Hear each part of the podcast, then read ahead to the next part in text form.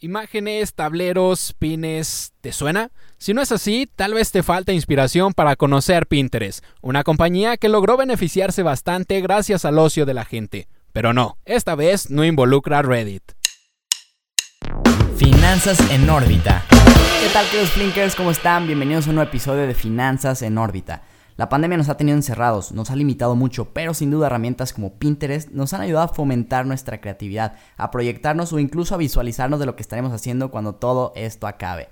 Mi querido Alex, te saludo con mucho gusto. ¿Cómo estás, amigo? ¿Qué onda, Rafa? ¿Cómo estás? Pues mira, yo la neta ando sorprendido por los resultados que nos ha dado Pinterest últimamente. La verdad, yo no los esperaba tan positivos, pero pues al final, pues hacen mucho sentido, creo yo, pues gracias al modelo de negocios que maneja, ¿no? Ahorita vamos a estar platicando un poco más a detalle de esto.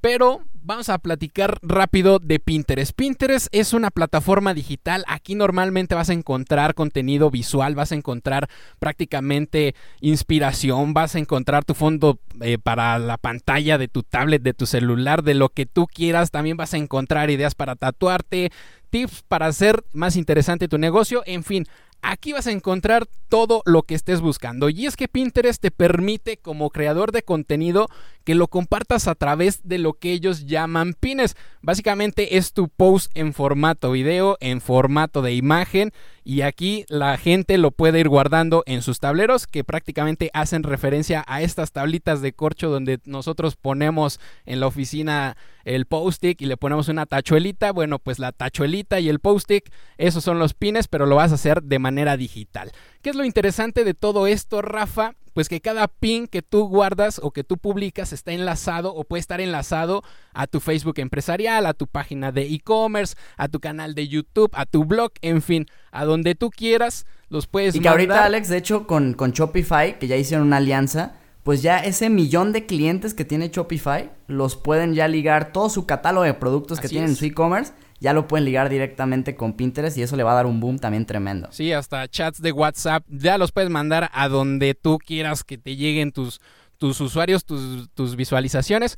Y además de todo esto, pues con la onda del COVID, pues mucha gente se puso creativa, se puso a, a, diseñar contenido, mismo que ellos como creadores le sacaron ingresos, la compañía también se benefició, mejoraron, incluso tuvieron utilidades para el cuarto trimestre después de arrastrar, de arrastrar perdón, los primeros tres en números rojos, mi Rafa.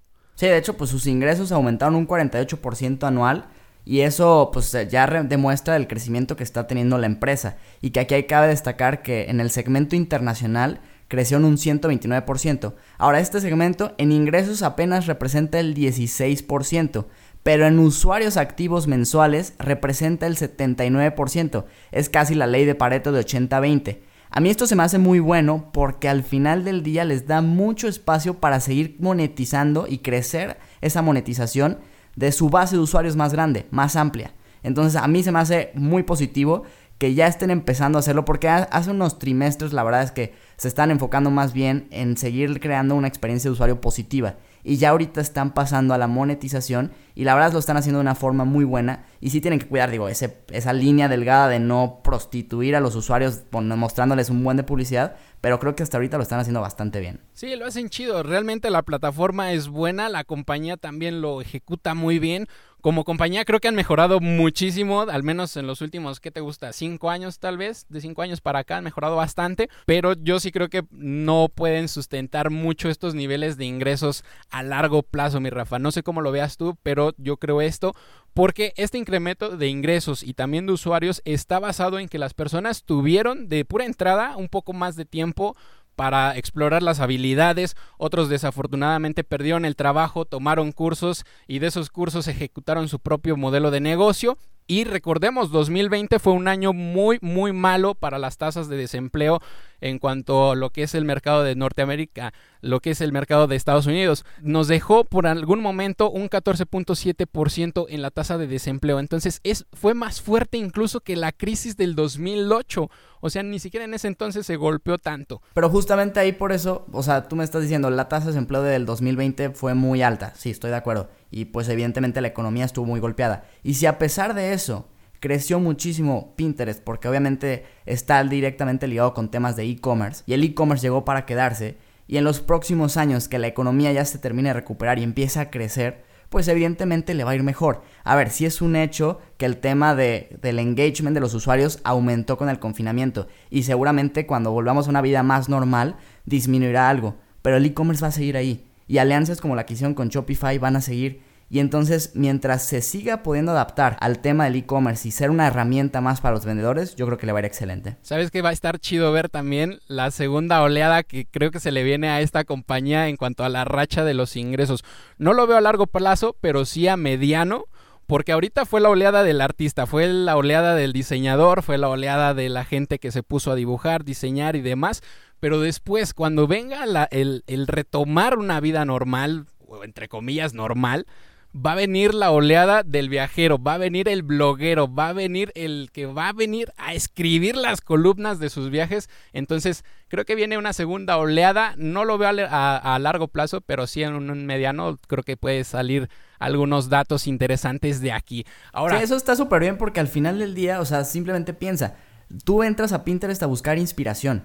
Ahorita la mejor es para cosas más locales porque pues estamos encerrados, pero en un futuro vas a necesitar seguir buscando cosas para lo que quieras hacer, tus viajes, restaurantes, lo que quieras. Y de hecho, una ventaja competitiva que tiene la empresa y que se me hace buenísima es que ellos mismos lo dicen, el 89% de sus usuarios entran buscando algo que quieren comprar. Imagínate el potencial que tiene eso para los anunciantes. Saber lo que quiere comprar el usuario. Pues si, si quiere comprar lo que yo vendo, pues pago publicidad para mostrarme ahí, ¿no? Claro, claro. Y además de que el 20% de las personas, el 20% de los usuarios que compran, lo compran porque ya lo habían pineado antes. O sea, ya lo tenían en la mente, ya lo habían visto. Solo pues hay que considerar que estamos en tiempos pues de decadencia económica un poquito y pues dices, ah, lo voy a guardar, lo pineo, lo pongo en mi tablero y después regreso por él, ¿no, mi Rafa? Bueno, a ver, pero evidentemente el tema, o sea, hay una decadencia económica, pero el crecimiento de la industria del e-commerce es mayor, entonces en esos sectores yo no siento que se alcance a afectar tanto. Pero bueno, el punto es que la base de usuarios que tienen, como bien decías, es sumamente atractiva. O sea, 8 de cada 10 mamás en Estados Unidos están en Pinterest. la mitad de los millennials en Estados Unidos también están ahí. Imagínate, o sea, para mí, yo, me pongo a pensar desde el punto de vista de la marca que paga. Y pues la verdad es algo muy importante saber que tienen ese mercado con tanto poder adquisitivo. Obviamente también están temas como los de las el cambio de políticas en el iOS que, que, pues les va a afectar, ¿no? Y les está golpeando a todas las redes sociales, aunque yo creo que a Pinterest en menor medida le pega como a Facebook o Snapchat. Sí, hay que explicar un poquito qué onda con estos cambios. Básicamente es un eh, cambio de política que está promoviendo principalmente el movimiento Apple, donde tú vas a poder decidir si quieres ser rastreado o no, si quieres como seguir las cookies. Seguramente Tú lo has notado, cada que entras a buscar algo a internet te aparece el molesto letrero que cubre toda tu pantalla diciendo que te vas a, adecuar a las cookies de la página si sigues navegando o cosas así. Entonces ahora ya tú vas a poder decidir si quieres recibir publicidad con base en lo que estás buscando o simplemente decir, ¿sabes qué? Ya me cansé, ya no la quiero recibir. Y pues bueno, yo creo que estos cambios no van a perjudicar tanto a la compañía, al menos a Pinterest. Creo que va muy en pro de los usuarios, va en pro del cliente como tal. Y sobre todo creo que quiere prevenir el, eh, que el usuario deserte de los servicios, porque va a poder recibir la publicidad que él o ella quiera y realmente pues no va a estar siendo spameado todo el día, ¿no? Ahora, Pinterest es una plataforma, Rafa, que tú la traes en mente incluso sin publicidad acudes a ella porque realmente la necesitas. Dices, quiero ver imágenes de esto. Ah, vas y, lo buscas, ¿no? Quiero ideas para mi tatuaje. Ah, vas y lo buscas. Quiero ropa, como decías. Y ahí lo consigues. Entonces, creo que no va a tener tanta afectación para la compañía, pero pues sí va a estar interesante ver cómo lo van ejecutando el próximo año. Perdón, este año. No, bueno, es que, a ver, o sea, tú mencionabas clientes, pero no hay que confundirnos. Los usuarios no son cliente de la red social, el cliente es el anunciante. Entonces al cliente aquí, en el caso de Pinterest y cualquier otra red social, sí le afecta, porque al final del día lo que va a limitar esta actualización es que ya no van a poder rastrear el comportamiento del usuario una vez que sale de la aplicación por haberle picado una publicidad. Entonces yo ya no te voy a poder decir a ti cliente, a ti empresa que me estás pagando publicidad, qué tantas ventas estás convirtiendo porque no puedo saber qué hizo el usuario después de que salió. Ahorita lo que hacen es medir y te dicen, no, pues sabes qué, este sí le picó y llegó y se quedó nada más en carrito o no, pues sí, sí te terminó comprando y ya puedes ver ese, pues ahora sí que esas métricas muy reales y pueden las empresas calcular su ROI. El problema es que ahorita eso se va a limitar y pues habrá que ver cómo lo van manejando porque sí tendrán que hacer algo para poder seguir siendo también atractivos para los anunciantes. Ahora, en cuanto a bolsa, pues la verdad es que le ha ido bastante bien a la empresa, pero no siempre fue así. Su IPO fue en abril del 2018 a un precio de 19 dólares por acción y pues la verdad tuvo un mal inicio, llegó a cotizar incluso en 15 dólares, en marzo del 2020 fue como su punto más bajo, que era pues más o menos un 18.73 por debajo del precio de salida. Y la verdad es que desde ahí pues no ha dejado de subir, de hecho en el 2020 ganó un 263% y en este 2021 ya lleva un 22.07 luego de subir casi un 10% en el After Hours el día que presentó su reporte trimestral. También ha tenido muy buenos rendimientos en cuanto a la información contable.